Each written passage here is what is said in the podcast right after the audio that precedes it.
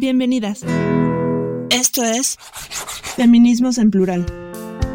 Buenos días, buenas tardes, buenas noches. Esto es Feminismos en Plural. Mi nombre es Fernanda. Mi nombre es Liliana.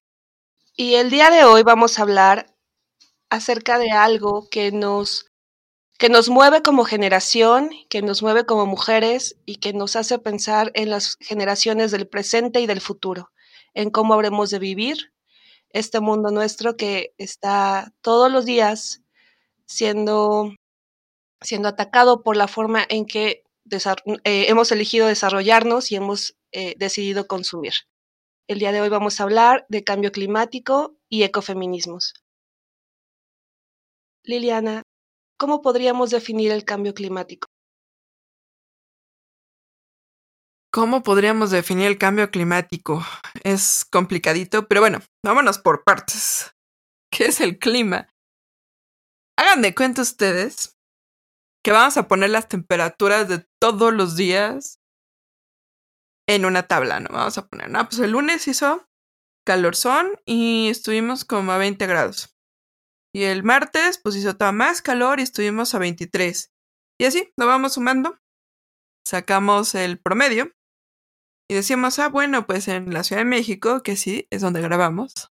No, no lo había notado, pero sí, sí somos de la Ciudad sí, de México. Sí, lo siento, si de repente se nos sale el chido chale, de verdad, es, es un poco ser mexicana y ser de la Ciudad de México. Lo lamentamos mucho, pero también lo disfrutamos mucho. Pero dime, te interrumpí, perdóname.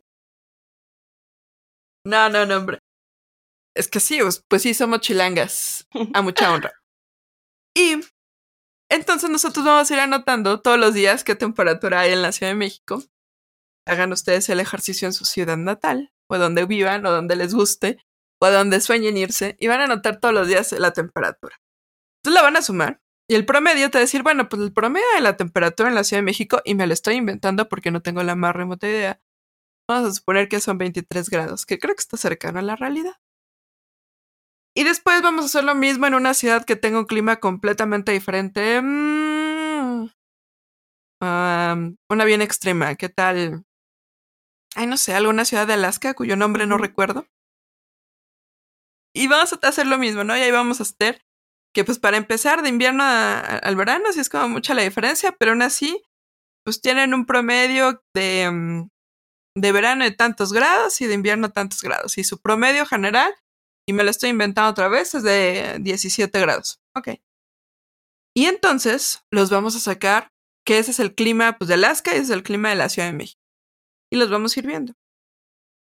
Y un día te das cuenta que en el 2015 el promedio de la Ciudad de México era 15 grados. De 2016, 15 grados y medio.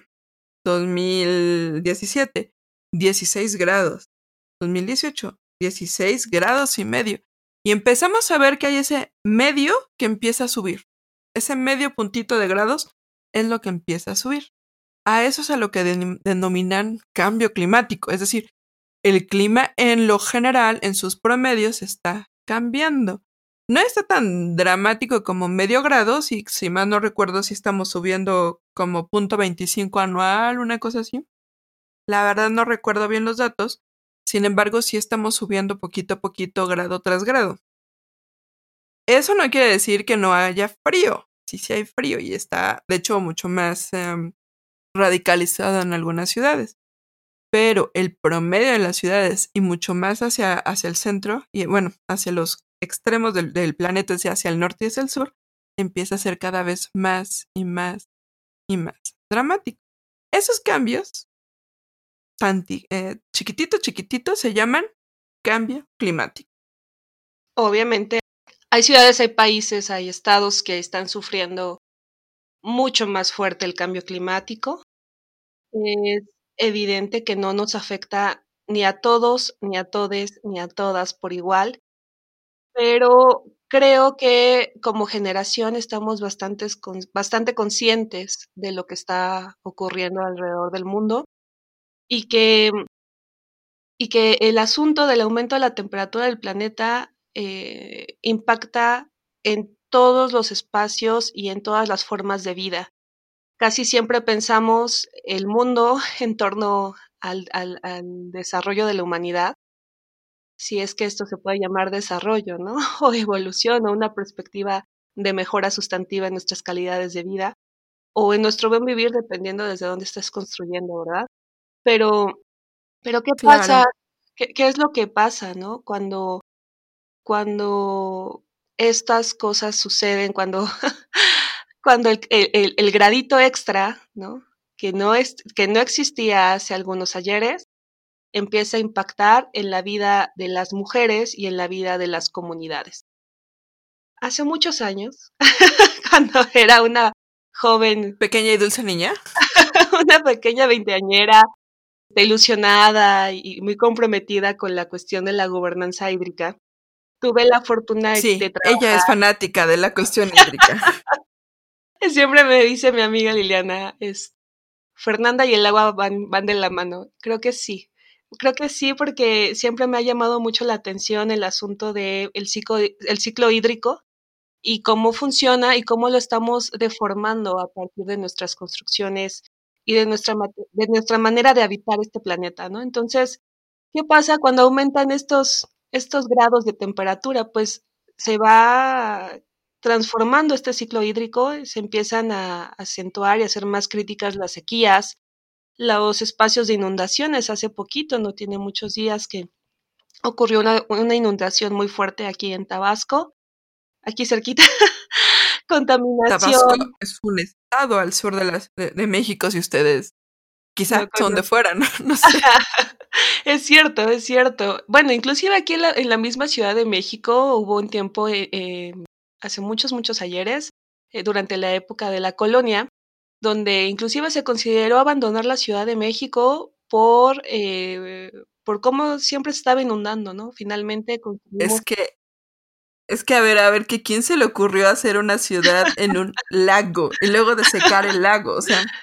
Sí. Para, breve historia, la Ciudad de México está en un lago, hicieron islas sobre el lago y luego llegaron los españoles y quitaron el agua y dejaron la ciudad, pero sigue siendo un lago. Entonces el agua suele regresar.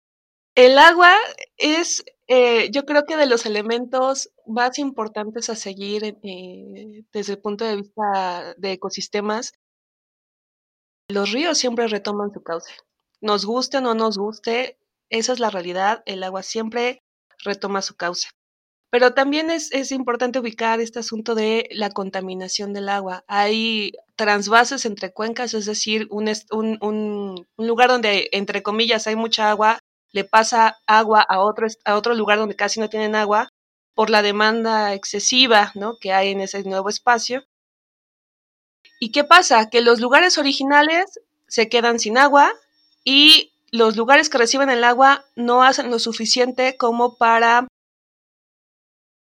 limpiar estas aguas, ¿no? No hacen lo suficiente para recolectar el agua de, lluvia, no hacen lo suficiente para sacar el, eh, el, agua de lluvia y retornarlas a las comunidades originales y van inundando otros espacios y van contaminando otros espacios, ¿no?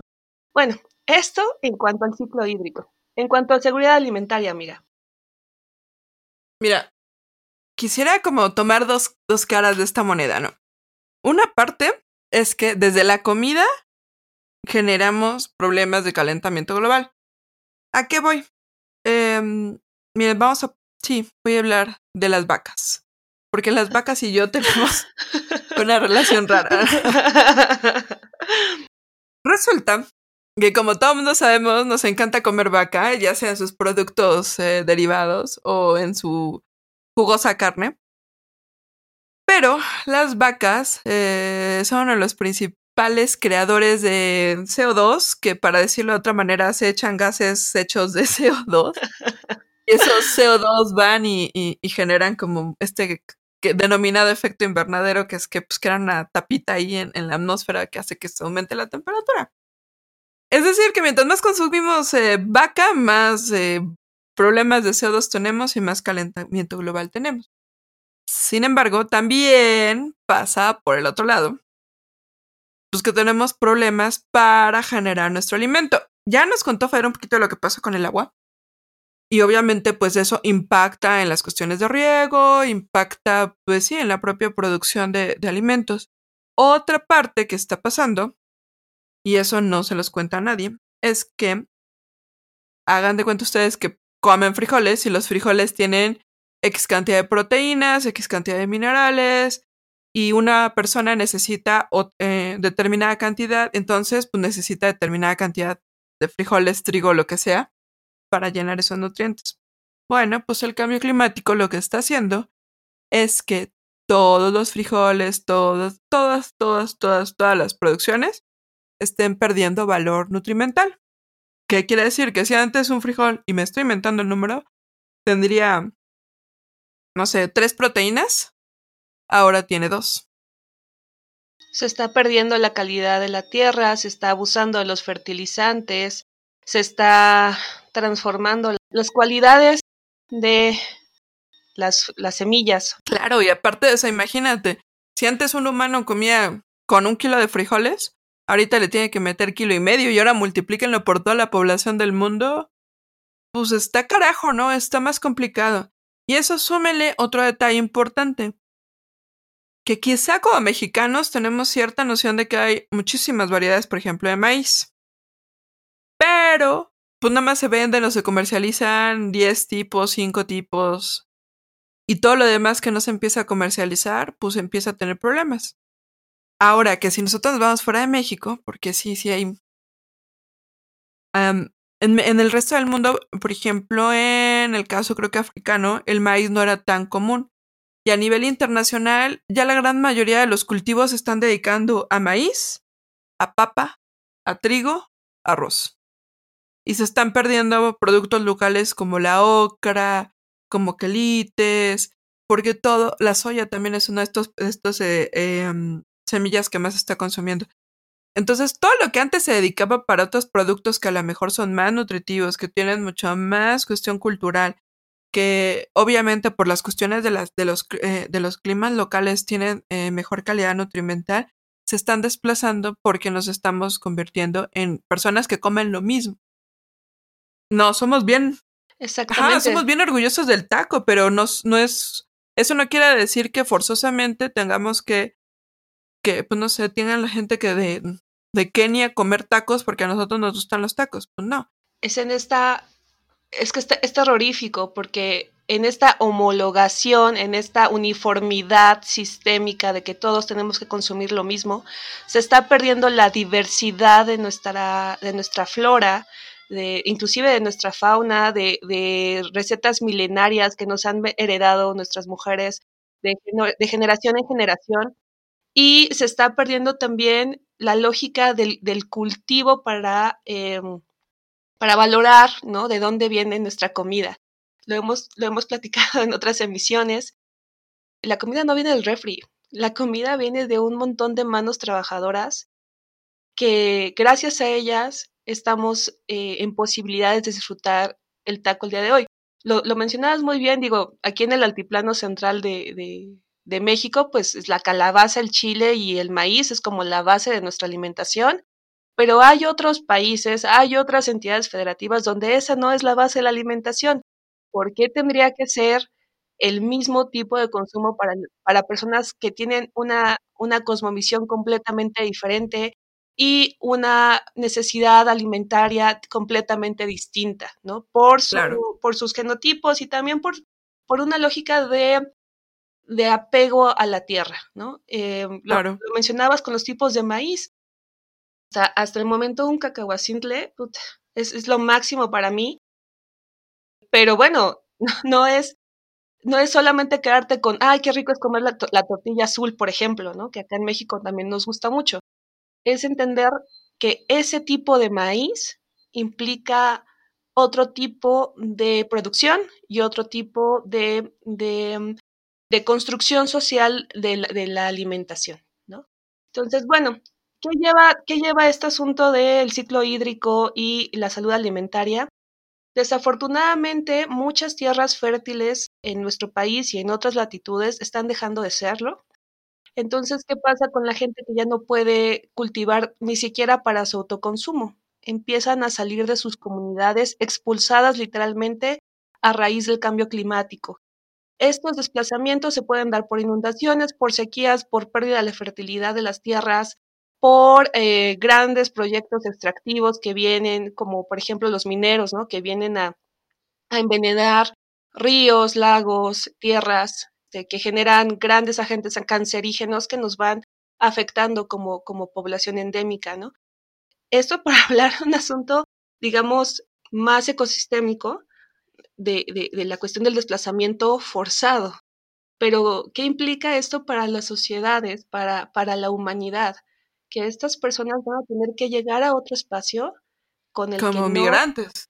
exactamente, con el que no tienen realmente una, una cercanía ni, ni una construcción identitaria milenaria como antes sí lo tuvieron.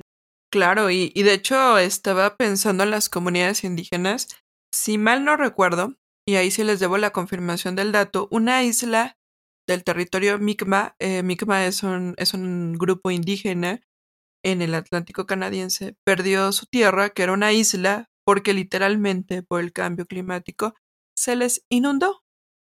Y digo, o sea, entre comillas, y lo voy a poner así muy, muy, muy entre comillas, porque se, se les puede conseguir donde más vivir, en este caso. Pero imaginen ustedes el desapego a la tierra milenaria donde llevan generaciones y generaciones y generaciones estándose. Verse el impacto psicológico de ver que tu casa se fue, que la tierra que llamabas hogar desapareció. Y ahora pues te toca ser migrante, te toca ser, pues eh, empezar una nueva vida en otra tierra donde sí, exactamente, no tienes apego. Ahora todavía peor, cuando tu país se va y tú dijeras, esto no, o sea, ¿cómo? Eso no es posible. Sí, sí está pasando. Creo que es en Oceanía donde hay islas enteras que se están yendo, se están, el mar se las está tragando y se están teniendo que emigrar, en ese caso, a Australia. Pero Australia no es su país de origen y Australia lo recibe. Pero Australia lo recibe en tanto que pues mejor prefiere estar eh, ingresando migrantes que asumir su responsabilidad en las cuestiones del cambio climático. O sea, tampoco, ¿no? O sea, esta cuestión de encontrarles nuevo hogar, pues es un paliativo, es una aspirinita en cuando te da un ataque cardíaco. completamente de acuerdo. Y digo, esto está pasando en todo el mundo y, tendríamos que ir eh, estado por estado revisando qué es lo que se, se está haciendo, ¿no? Hace unos días que, que leía que Estados Unidos acaba de salir del Acuerdo de París y que el, nuevo, entre comillas, presidente electo está buscando entrarle nuevamente al Acuerdo de, de, París. Sí, esto se está haciendo en las grandes potencias, estos son acuerdos internacionales que son muy válidos, que son importantes, sí. Pero, digamos, regresando a lo micro, ¿qué están o qué estamos haciendo las mujeres frente al desafío que nos presenta el cambio climático? Desde lo individual, lo comunitario, lo global. Ahorita pensando en estas latitudes extremas donde los, los polos se están derritiendo y lo que está con tanta fauna como los, como los fosos polares, ¿no? Y como las focas y como todas estas especies que tienen un derecho a existir y que, y que están perdiendo sus hábitats por eh, la destrucción masiva, ¿no? ¿Qué se puede hacer desde lo micro. Tenemos algunos referentes internacionales que creo que vale la pena revisar. No sé si nos pudieras hablar un poco del caso de Greta. Esta niña Greta es interesante, ¿no? A mí, a mí me llama la atención como por muchos em, enfoques o, o muchas aristas. Uno, es una niña. Dos, es una niña blanca. Vive en un primer en un país de primer mundo, eh, tiene una discapacidad, ¿sí? Eh, ella tiene síndrome de... Ay, no me acuerdo de qué tiene. Está dentro del grado del autismo. Creo que es Asperger, no estoy muy segura. Creo que es Asperger, cierto. Y resulta que cuando esta mujer, esta niña, habla y se plantea desde una comunidad muy chiquita decir y a criticar y a poner su voz en las cuestiones del cambio climático, hace un impacto interesante, hace un impacto brutal, hace... y la coloca en el centro del debate. y, ha tenido debates y ha tenido críticas eh, por dos lados. Eh, después hablaré como la parte positiva, ¿no? Pero críticas por dos lados. Uno, quien la ha minimizado por ser una niña, por ser alguien enojada, por ser alguien que no es una eminencia en la comunidad académica, em, pues sí, en temas de cambio climático, por el lado, digamos, que de los países de primer mundo. Por el otro lado, y aquí me llamó la atención mucho de que en México la criticaron mucho, como si ella no tuviera derecho a hablar porque era una niña blanca. Como si de repente también el hecho de que pues es una niña en pues sí, eh, blanca de un país de primer mundo le quitara todo derecho a, quejarse. Y pues bueno, no sé, o sea, yo aquí les, les pregunto, o más bien me quedo con la idea de, pues ninguna de esas razones para mí es válida en tanto que quitarle como la voz o el derecho a gritar y expresar. Pero lo que sí hizo es que ella sola generó que la voltearan a ver. Y la voltearan a ver a tal grado de que una manifestación silenciosa empezó con este con este movimiento de Fridays for Future o los Viernes por el Futuro, donde creo que era una, un viernes al mes o no me acuerdo eh, qué tan seguido, se volaban las clases, pero en vez de irse de pinta o lo que sea, o sea, plantearse frente a las autoridades locales y decir no al cambio climático. Pueden estar de acuerdo o no estar de acuerdo en volarse las clases es buena opción, este, no sé, millón razones.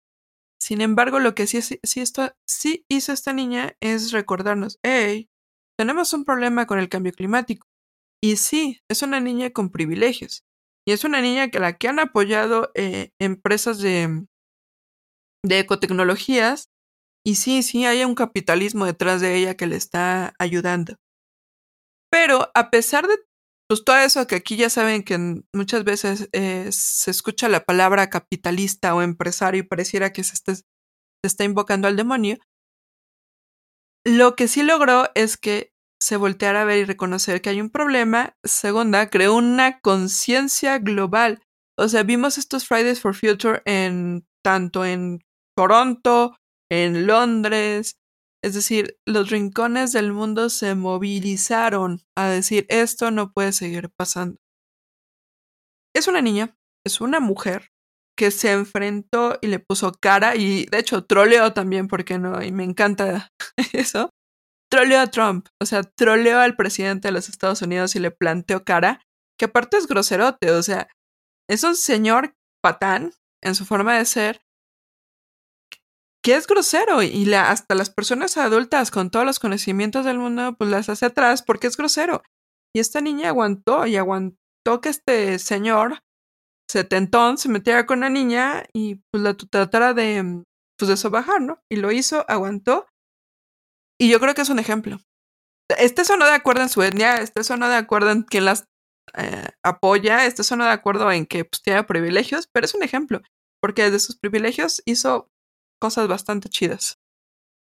Hay un poco de, resistencias también porque a veces pareciera que, el, feminismo solo es propio de mujeres clase media o media alta, inclusive alta, ¿no? Y que solamente ellas son las que van a apropiarse de un discurso. No, yo creo que eh, cada persona desde donde pueda va a dar la, la, batalla. Y en ese sentido valoro la lucha de Greta. Puso en el debate internacional un tema desde, em, desde los liderazgos, no me gusta decir infantiles, porque técnicamente es un adolescente, ¿no? Pero sí fuera del adultocentrismo, eso sí es súper importante. Siempre se dice, ¿no? Que los niños son el, el, futuro de nuestra de, de, la humanidad. No, los niños y las niñas son el presente también de este, de este planeta, ¿no? Y desde sus posibilidades, digo, en este caso ella tiene eh, un, andamiaje de apoyos, pero dentro de, cada niño está esta semillita que, puede explorar, ¿no? Y que puede, y que puede causar un impacto hasta en su propia familia y con eso cambiar el mundo, ¿no? Digamos, si nos, si nos saliéramos un poco de, de la lógica de, de, las grandes figuras, ¿no? De, los nuevos, de las nuevas personas que están luchando por un planeta más sostenible, ¿no? O por lo menos intentan hacerlo, ¿no? Desde, su, sus, de sus espacios. Encontramos que mm, el asunto del ecofeminismo no es nuevo. El ecofeminismo es una corriente del feminismo que combina el ecologismo, el pacifismo y los feminismos y que buscan simplemente encontrar nuevas formas eh, de cuidar nuestro planeta, cuidar nuestros derechos como mujeres y luchar por ellos. Bueno, igual y, si nos vamos como Digo, esto no es una clase. Yo, siempre hemos tratado de hacerlo así, este programa. No es una clase, no venimos aquí a decirles las meras netas, las verdades absolutas, ¿no? Que vas a encontrar en la academia. No, creo que de eso no se trata, el feminismo en plural. Lo que queremos así es como meterles la, la curiosidad, por así llamarle, ¿no? Y, y, quien le llame la atención el tema, pues que lo, que lo investigue por gusto, ¿no? Pero ya eh, con algunas dudas. O sea, lo que, lo que buscamos en el programa es despertar dudas. Y a partir de ahí que vayas e, explorando tú, estimado Radio Escucha o estimada Radio Escucha, para que vayas ampliando tus horizontes, ¿no? Entonces, bueno, digamos, pues rápidamente hablando de, ecofeminismos, pues es evidente que, que es, una, es una rama de, del feminismo que tiene que ver con esta resistencia a la forma en la que el capitalismo nos ha obligado a pensar y sentir y actuar. También nace desde una lógica de resistencia a los grandes proyectos de desarrollistas, extractivistas, y que contaminan ¿no? nuestra, nuestra forma de, de entender el, el, el, mundo. ¿no? Han habido mujeres que se han unido, en, sobre todo en el caso europeo, a hacer protestas, ¿no? vestidas de, osos polares, por ejemplo, ¿no? O eh, amarrándose a árboles, ¿no? Porque necesitan hacer visibles esta, esta, esta necesidad por el cuidar, ¿no? El cuidar nuestra madre naturaleza y identificarte como parte de la naturaleza, ¿no?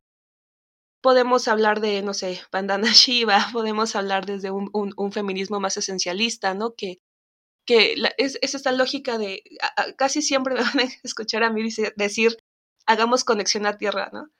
¿A qué me refiero? Igual y es porque soy hija de, de biólogos, hermana de biólogos, amiga de biólogos y demás, pero de verdad que, que cuidar una plantita en tu casa te, te cambia la noción muy fuerte de, de, de, lo que vale la pena defender y lo que vale la pena vivir y experimentar, ¿no? Más que ir a plantar un árbol, ¿no? En, en, en medio de, de, la selva, como algunos programas proponen, ¿qué puedes hacer en lo inmediato? Habrá mujeres que por su contexto están luchando en la, sel en la selva lacandona por defender sus recursos. Y válido, y qué chido, y qué bueno que se están organizando, y que las comunidades y, de, y que las mujeres de la Abyayala, que son esta nueva, esta, este feminismo que, que nace de, la, de las comunidades indígenas y rurales, se están organizando de esa forma. Pero tú desde tu construcción de mujer urbana, ¿qué puedes hacer? Pues para empezar, ve cuánta agua utilizas al día, ¿no? Ve cuántos de los alimentos que compras realmente consumes y cuántos terminan en la basura porque se echaron a perder. Insisto, cuidar de una plantita, digo, igual y, no a todos nos da la oportunidad, ¿no? El, el, espacio con el que contamos no es lo suficientemente amplio como para tener un huerto, un huerto en el techo de nuestra casa o un cuartito donde tener varias plantas pero por lo menos una plantita creo que sí te da una, una lógica distinta del cuidado. Claro, y aparte, ¿sabes? Me quedé con, con la idea ahorita de que también hay, hay ecofeminismos que están optando por la idea del volverse uno vegetariano uh -huh, o vegano. Totalmente, porque esto de las vacas. Pero digo, o sea. Esto de las vacas que mencionaste, tenía, tienes toda la razón, amiga.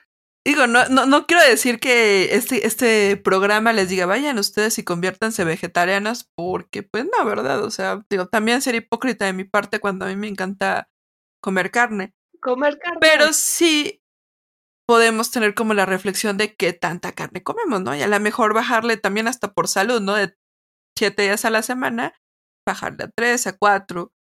Y también pues, analizar de dónde viene la carne que consumimos. Claro, porque además, eh, desafortunadamente, somos tantos en este mundo que se necesita engordar muchas veces a estos animales con hormonas, ¿no? Y, haces crecer la carne jugosa increíble, pero ¿a costa de qué? A costa de hormonas, a costa de tenerlos en, en espacios de confinamiento absurdos y completamente indignos para un ser vivo, aun si va para el matadero, créanme que necesitan, cualquier ser vivo necesita un poquito de, de, aire puro, de ver el sol y demás, ¿no? Ahora, insistimos, no es un asunto de, ay, vámonos en contra, no, no, no, no, no. Ser vegetariana, y tengo muchos amigos y amigas vegetarianos, y siempre se los digo, para mí mis respetos, porque no es una decisión solamente de voy a cambiar mi dieta y ya, no, es una decisión política de vida, de compromiso de vida, y para toda, para toda la vida, ¿no? Yo creo que me hace un compromiso más fuerte que un matrimonio, porque de verdad que son personas que, que están dispuestas, eh, no solamente por su autocuidado, sino por el cuidado del, del, ecosistema y del mundo en el que vivimos, dar ese paso. Y digo, comparto completamente tu, tu idea, Liliana. Digo, yo difícilmente, lo intenté en algún momento, ¿no? Dejar la carne y, no, simplemente no pude. Eh, respetable, completamente respetable de las personas que sí lo cumplen y que sí están convencidas, ¿no? Hoy otros tipos de ecofeminismos como el espiritualista, el multiculturalista, el constructivista, los de la sostenibilidad de la vida, el feminismo, eh, ecofeminismo queer también, de que a veces pareciera que, que todas eh, tenemos las mismas perspectivas. En algún momento esperemos hacer uno sobre feminismos trans, pero, pero vaya que es, es ahí un, un, un, buen debate, ¿no?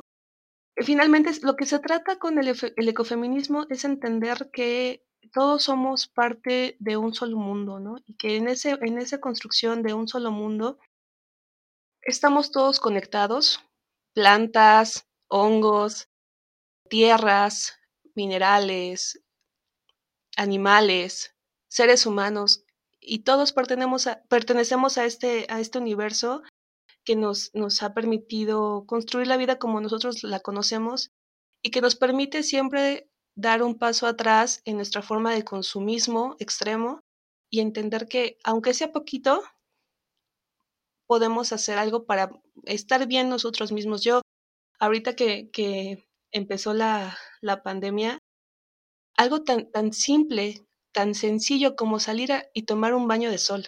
De verdad que no necesitas pagar un solo peso por el sol que, que, que está allá afuera. Digo, obviamente con, con cuidado de nuestra piel, ¿no? Y demás. Con tantito bloqueador. Un poquito, porque digo, yo estoy, yo estoy morenita, ¿no? Pero, pero mi amiga Lili sí le, se le van a salir unas chapitas este, fuertes, ¿no? Si no se pone bloqueador. Es eso, o sea, algo por ahí va el, el, eh, al menos eh, esta rama, ¿no? En lo, en lo, general, insistimos, si ustedes gustan eh, eh investigar más al respecto y, y, compartirnos en nuestras redes sociales lo que ustedes han abordado o lo que ustedes están construyendo, bienvenido sea. Pero sí es eh, entender que, que desde lo individual, desde lo colectivo, desde lo global, hay mujeres que estamos haciendo algo por buscar la sostenibilidad de nuestro planeta.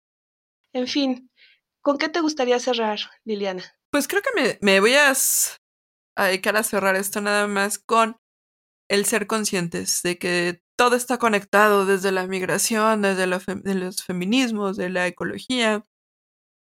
Y pues ser conscientes de las conexiones también que tiene la tierra, lo que comemos, lo que bebemos, lo que usamos y lo que no usamos en nuestro futuro, nuestro presente y nuestra vida misma.